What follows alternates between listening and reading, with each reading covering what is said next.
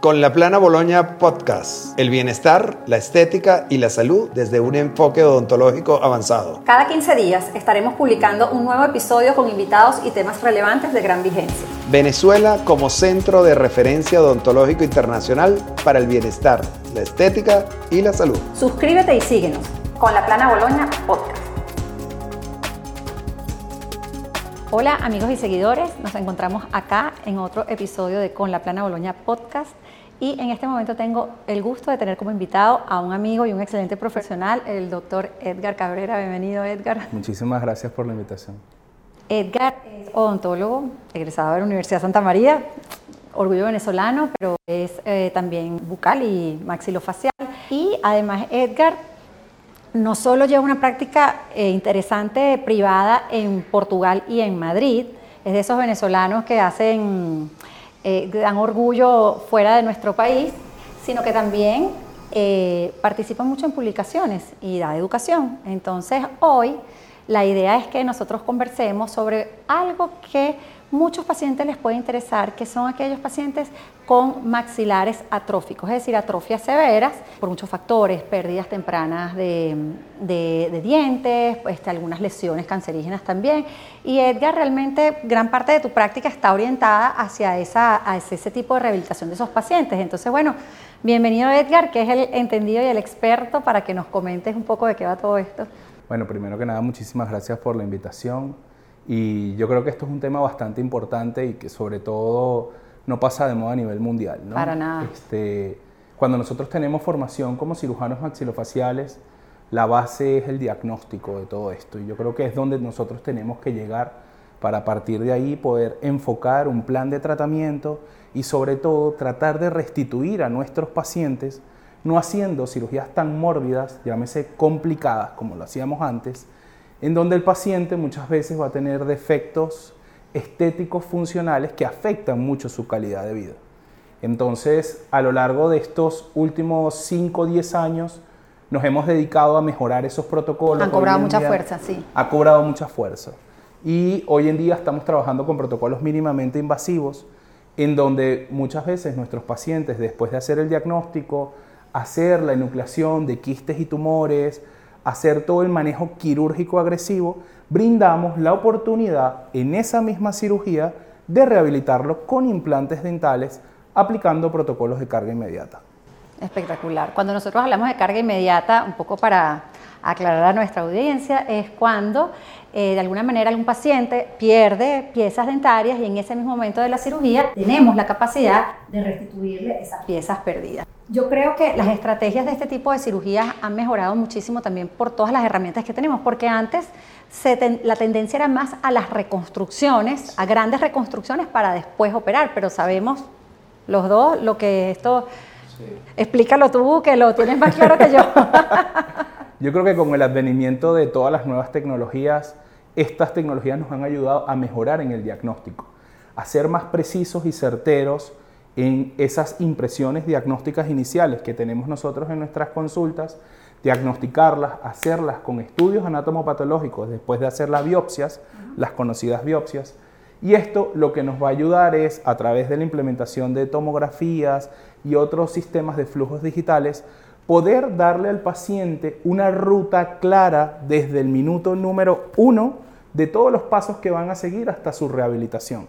Y que estos pacientes no se queden por, decir, en el camino sin ser rehabilitados o tener alguna rehabilitación que no cumpla con los parámetros estéticos. Entonces ahí es donde empezamos a tener otro tipo de problemas o de secuelas como funcionales, psicológicas, y es lo que nosotros mal llamamos el paciente secuelado. ¿no? Sí. Es importante. Yo, siempre digo que mientras más invertimos en planificación, menos excusas vamos a dar después definitivamente. Es correcto.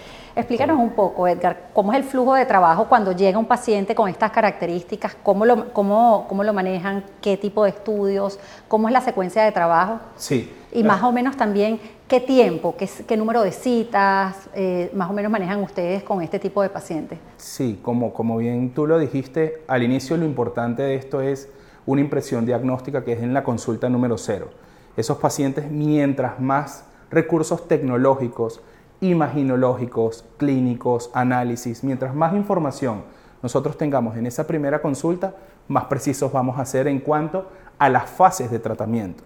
Generalmente en mi consulta, yo ahora, como bien lo dijiste, estoy en Madrid y en mi consulta lo que nosotros hacemos es una consulta inicial en donde tenemos todas las disciplinas, todas las eh, especialidades odontológicas en este caso, para poder hacer en ese minuto número cero, que es para mí lo más importante, el paciente salga con una impresión diagnóstica, a lo mejor con noticias no tan buenas, que no se lo esperaba, pero que sepa que hay una respuesta y que hay una solución. Entonces, nunca, nunca, es agradable saber que de repente hay piezas dentarias que tienen mal pronóstico, que no tenemos...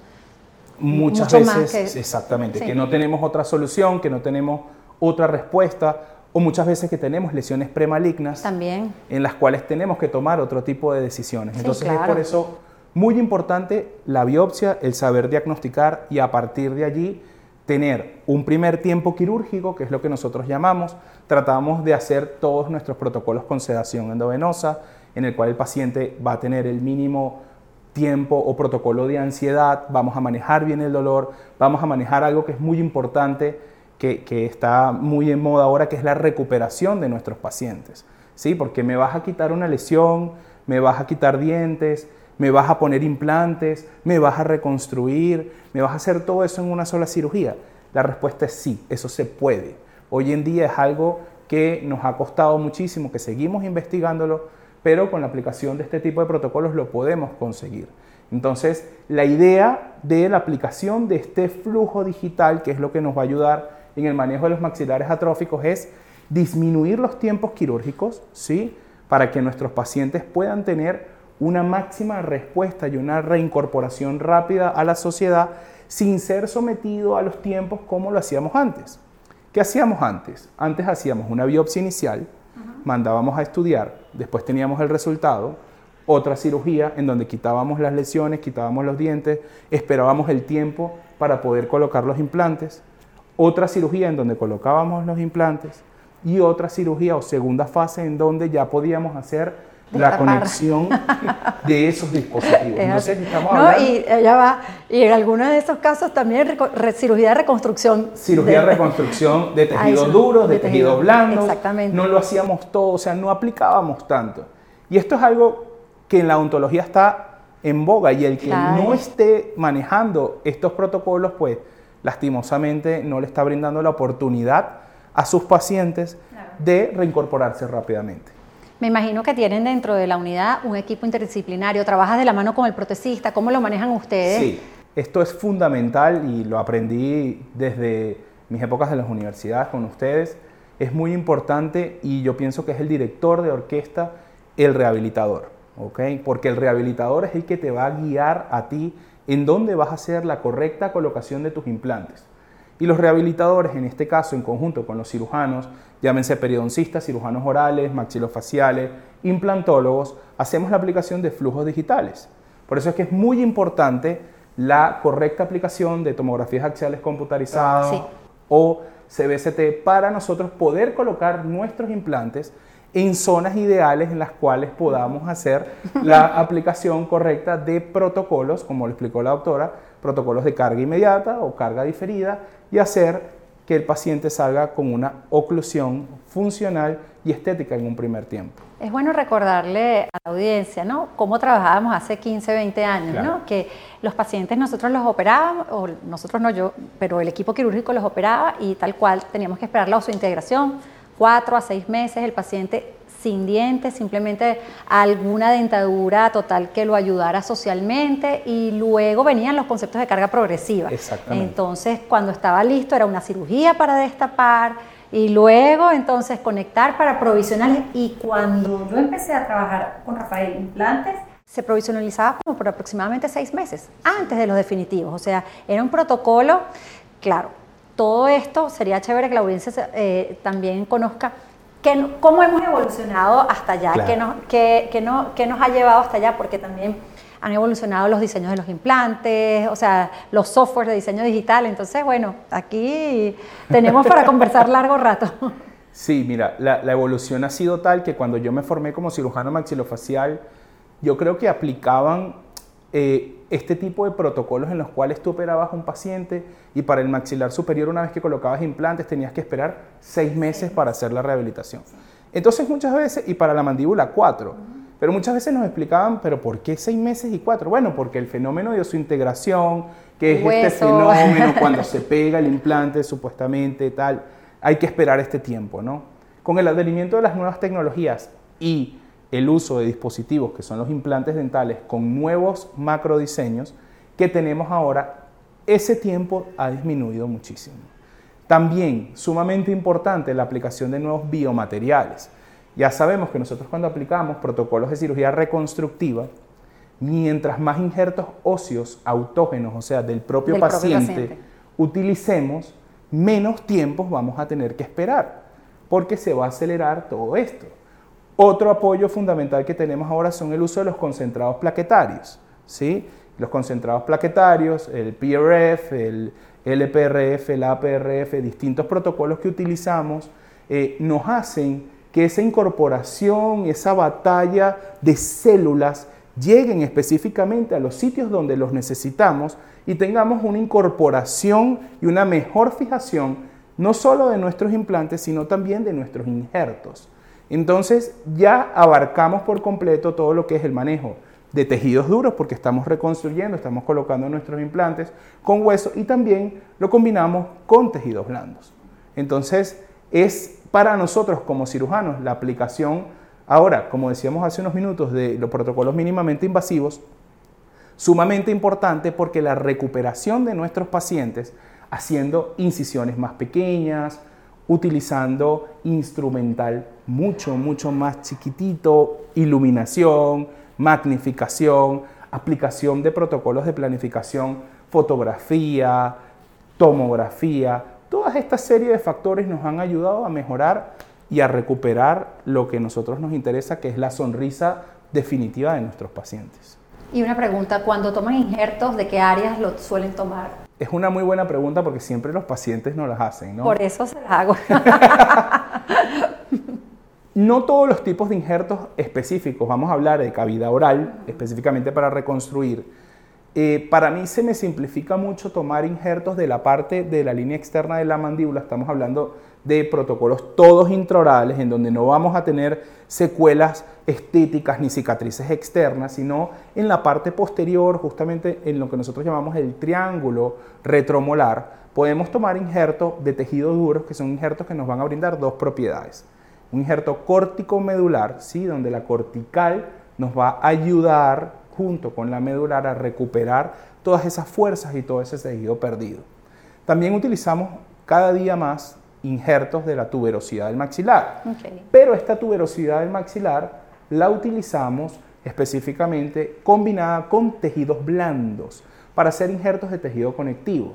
Estos tejidos blandos, ¿para qué los utilizamos? Para recuperar nuestra tan querida y preciada encía, que es lo que nos va a dar todos los factores que rodean y nos dan más soporte vital a nuestros implantes. Yo me imagino que cuando una persona se enfrenta a un tipo de tratamiento como este, ¿no? que con una atrofia severa por de la naturaleza que sea, eh, debe haber mucho sustito para las personas en cómo van a quedar. Entonces, existen hoy en día sabemos que existen, pero me encantaría que se las explicaras a nuestra audiencia porque eso ayuda mucho a que las personas tomen confianza en el momento de acudir a este tipo de tratamientos. ¿Cuáles son las estrategias que manejamos hoy en día un poquito para que las personas sepan cómo van a terminar después de un procedimiento así? La aplicación o el manejo interdisciplinario de nuestros casos, eh, como muy bien tú lo has dicho y lo he visto en otros podcasts, un nuevo caso es un nuevo reto. Y mientras más herramientas digitales, humanas, tengamos para poder afrontarlo, mejores resultados sabemos que vamos a tener. Entonces, la aplicación de, una terminología, de un protocolo reverso, que es el verdadero nombre. El nombre tal cual. En el cual todos los profesionales tienen que involucrarse, protecistas, rehabilitadores, técnicos dentales, periodoncistas, implantólogos, otorrinos, anestesiólogos. Son esa serie de pasos las cuales vamos a mostrarle a nuestros pacientes una maqueta más real de hacia dónde tenemos que llegar o hacia lo que queremos llegar nosotros cuáles son la serie de pasos que tenemos que hacer para poder cumplir este objetivo. Entonces, en mi caso, como cirujano maxilofacial, tenemos que quitar la enfermedad, muchas veces tenemos que extraer dientes, quitar lesiones, hacer recesiones quirúrgicas de segmentos óseos, blandos, duros. Después de allí, lo que yo hago con el paciente es decirle cómo lo vamos a reconstruir y cómo vamos a brindarle la oportunidad a ese resto de estructuras o de componente que tiene en su cavidad oral para poder albergar sus nuevas piezas dentales y estas piezas dentales van a cumplir una función, que es algo muy importante. Todo lo que hacemos ahora tiene que tener una función y esa función tiene que tener una estética. Entonces, es muy importante cuando nosotros empezamos a asumir estos retos, cuando hacemos la planificación reversa, ver otro punto que es la longevidad de nuestros casos. Claro, totalmente. que es lo más complicado. La predictibilidad. Exactamente. Es así. Nuestros pacientes nos los preguntan. Claro. ¿Y esto me va a funcionar? ¿Y cuánto tiempo voy a demorar? ¿Y cuánto me va a durar? Entonces, son factores muy importantes que siempre que tenemos estas bellísimas oportunidades de poder aclararlo, es bueno recordarlo, porque son cosas en las cuales todos nos podemos ver afectados en cualquier momento y que sobre todo saber que siempre o casi siempre vamos a poder tener una respuesta para esto. Una respuesta positiva. Sí, y predecible hoy en día porque realmente la ciencia nos lo permite, la biología nos lo permite, la evolución incluso de, las técnicas quirúrgicas, del diseño de los implantes nos lo permite. Es correcto. ¿Qué software usan normalmente o cuáles o qué o cuántos softwares integran? Yo creo que, es mejor. Esa es la pregunta correcta. Yo creo que para responderte esa pregunta es importante hablar de cuántos profesionales tienes involucrados tú en tu práctica. Claro, claro, Entonces, yo lo sé, pero quiero que lo sepa la audiencia. nosotros manejamos eh, protocolos de flujo digital, ¿sí? Y en esos protocolos de flujo digital manejamos software de cirugía guiada, en las cuales hacemos planificaciones quirúrgicas, eh, tipo Nemotec, en las cuales ya sabemos hacia dónde vamos a colocar nuestros implantes y luego nuestros rehabilitadores y nuestros técnicos dentales hacen la planificación en base a lo que nosotros hemos diseñado en el hueso para poder hacer el diseño de las rehabilitaciones o mal llamadas prótesis. Y para eso utilizan software como Exocad, Estoplan y cualquiera de estos tipos. Básicamente nos manejamos en esto. Yo creo que el flujo de trabajo digital obviamente vino para quedarse, ya es una, no es que ya es una realidad, ya, tiene, ya, ya empieza a tener historia pero definitivamente ha cambiado mucho el paradigma de ese divorcio quirúrgico protésico, ¿no? Porque nos fuimos dando cuenta en el camino que si queríamos realmente ser digitales, como todos nos hemos esforzado en serlo, tenía que haber una integración de las especialidades que ninguno podía ir. Yo opero por mi lado y luego le mando como, como se hacía anteriormente, cuando no, porque antes no teníamos todo esto. Este, entonces el cirujano operaba, sí, había una reunión, un poco de cuánto, de, entre comillas, se reunía el equipo protésico, el equipo quirúrgico, pero no iba mucho más allá de una, eh, una conversación. Las guías quirúrgicas que hacíamos hace 24 años eran netamente orientativas, muy, muy efímeras, o sea, no era algo, algo real como, como hoy en día, pero hoy en día sí podemos ver que que cada vez más logramos más precisión y eso es fascinante en este mundo. Y es lo que ha hecho que, los, que, nos integremos, que los cirujanos, eh, eh, digamos que también entiendan que el rehabilitador no es que quiere mandar, pero que tenemos que ir de la mano todos para que al final lo que queremos es el bienestar de los pacientes. Exactamente. Sí, y que la aplicación de estos software eh, ha disminuido márgenes de error que tal vez para la audiencia suenen que son menos de 0.5 milímetros o menos de 0.5 grados, que para nosotros son muy importantes. Y más para ustedes como rehabilitadores, porque en ese momento, eh, cuando yo tuve mi formación, siempre operábamos a los pacientes bajo una percepción quirúrgica, pero no teníamos una percepción protésica. No, exacto. Entonces, es tan importante tener esa orientación protésica en tu cabeza al momento de diseñar un plan de tratamiento, al momento de abordar un maxilar atrófico, que es lo que definitivamente va a disminuir todas esas herramientas. Entonces, cuando a mí me hacen esta pregunta en cualquier evento o en cualquier congreso, yo siempre hablo de que el flujo digital es la alianza que existe entre el rehabilitador oral y el cirujano. Y es el equipo quirúrgico y el equipo protésico, es así tal cual.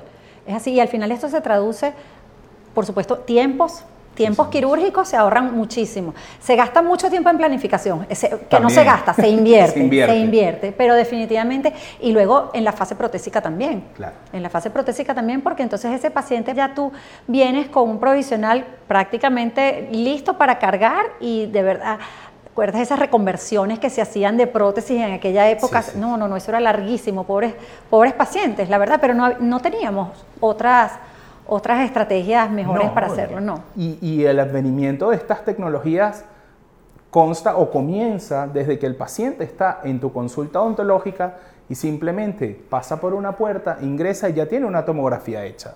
¿Cuánto tiempo demorábamos antes en hacer ese diagnóstico? de una tomografía mientras iba al centro imaginológico, regresaba, esperaba, tenías que tener la interpretación del radiólogo, el radiólogo te lo enviaba la información, se procesaba, perdíamos muchísimo tiempo. Y muchas veces, eh, que sé que, has manejado eh, invitados que han hablado de cáncer bucal, que es muy importante, cuando tenemos lesiones premalignas, ese tiempo, para perder, no. es sumamente valioso. Claro, por es sumamente valioso. Entonces, Mientras más tecnologías y la correcta aplicación de estas tecnologías en nuestras consultas podamos invertir, no, no malgastar, invertir, yo creo que es fundamental.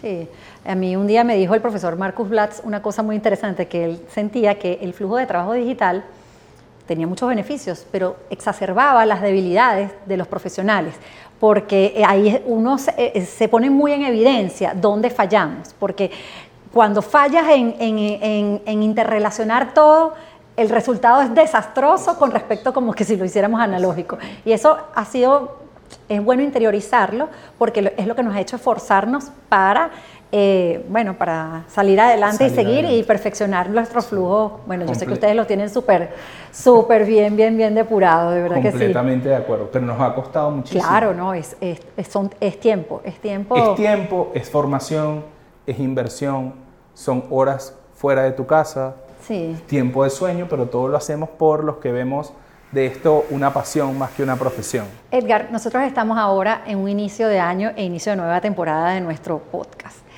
Me gustaría saber qué proyectos tienes educativos.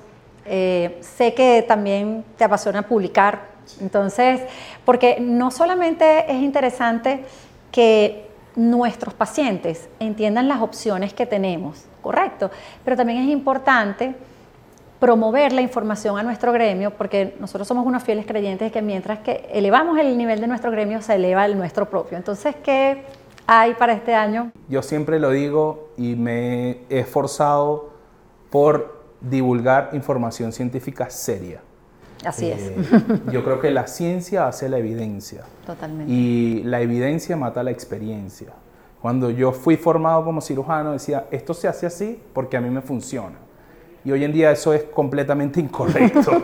Tú y yo lo sabemos porque somos unos eh, vulgares come libros y permítanme la expresión. Es así. y feliz de comer libros. Y feliz y orgulloso de eso. Exacto. Entonces, yo creo que para este 2023 que recién comienza, es muy importante seguir incentivando esto. Eh, yo en conjunto con el doctor Jesús Hostos tengo la oportunidad y la dicha de dirigir un proyecto que se llama Integrity, este, en el cual atendemos y hacemos el manejo de rehabilitaciones estético-funcionales de pacientes en los cuales están buscando una solución. Esto es un proyecto que empezó hace cinco años, ¿ok?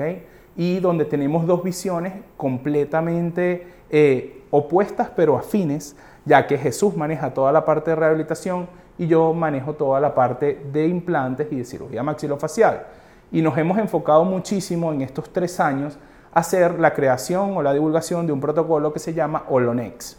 El Olonex, para que nuestros pacientes lo puedan entender, es como la aplicación de todas esas técnicas, herramientas, quirúrgicas, rehabilitadoras, protésicas e implantológicas que nosotros agotamos en la rehabilitación de un caso. Nos hemos enfocado y estamos estudiando muchísimo esto porque nos hemos dado cuenta de que la disminución de esos tiempos quirúrgicos, mientras más podamos maximizar con nuestras herramientas y con nuestras manos, que es lo más importante que, Dios nos dio, vamos a brindarle nuevas oportunidades Por supuesto, sí, sí. Eh, hemos pasado una época terrible, que fue la época de la pandemia, esto fue a nivel mundial, y yo creo que nuestros pacientes y nosotros mismos nos volvimos más ansiosos después de esta época. Y eh, yo creo que un motivo de consulta fundamental que tenemos, tanto ustedes como nosotros, todos los profesionales de la salud, es el tiempo. El paciente siempre te pregunta, ¿cuánto tiempo me voy a demorar? sí. ¿En cuánto tiempo voy a estar listo? ¿En cuánto tiempo voy a estar lista? Y la aplicación de este protocolo, que yo creo que los protocolos perfectos no existen, porque por eso hacemos ciencia y trabajamos con la biología que trabajamos, es lo que nos va a llevar en el camino. Entonces vamos a seguir rehabilitando, vamos a seguir trabajando en esto. Nos estamos enfocando en que la aplicación de este concepto sea cada vez más palpable y que podamos tener mayor evidencia científica para poder compartirla con nuestros colegas y como esto se comparte, la comunicación existe, puedan aplicarlo cada uno de ellos en sus consultas. Es así.